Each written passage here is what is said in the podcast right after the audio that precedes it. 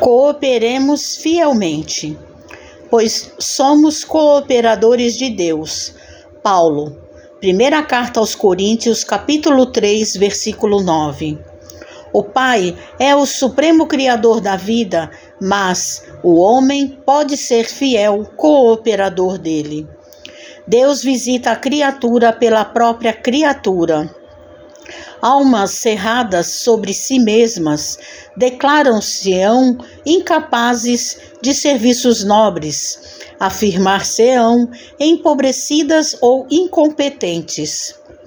Há companheiros que atingem o disparate de se proclamarem tão pecadores e tão maus que se sentem inabilitados a qualquer espécie de concurso sadio na obra cristã, como se os devedores e os ignorantes não necessitassem trabalhar a própria melhoria. As portas da colaboração com o divino amor, porém, permanecem constantemente abertas e qualquer homem, na mediana razão, pode identificar a chamada para o serviço divino. Cultivemos o bem eliminando o mal. Façamos luz onde a treva domina.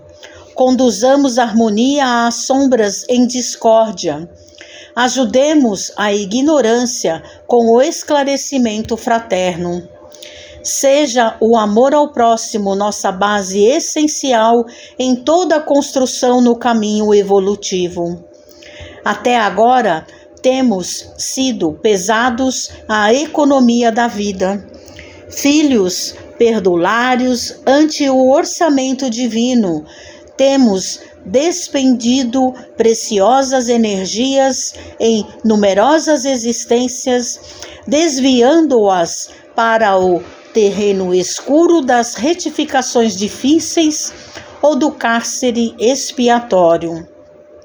Ao que nos parece, portanto, segundo os conhecimentos que possuímos por acréscimo de misericórdia, já é tempo de cooperarmos fielmente com Deus no desempenho da nossa tarefa humilde. Mensagem de Emmanuel no livro Vinha de Luz, psicografia de Francisco Cândido Xavier.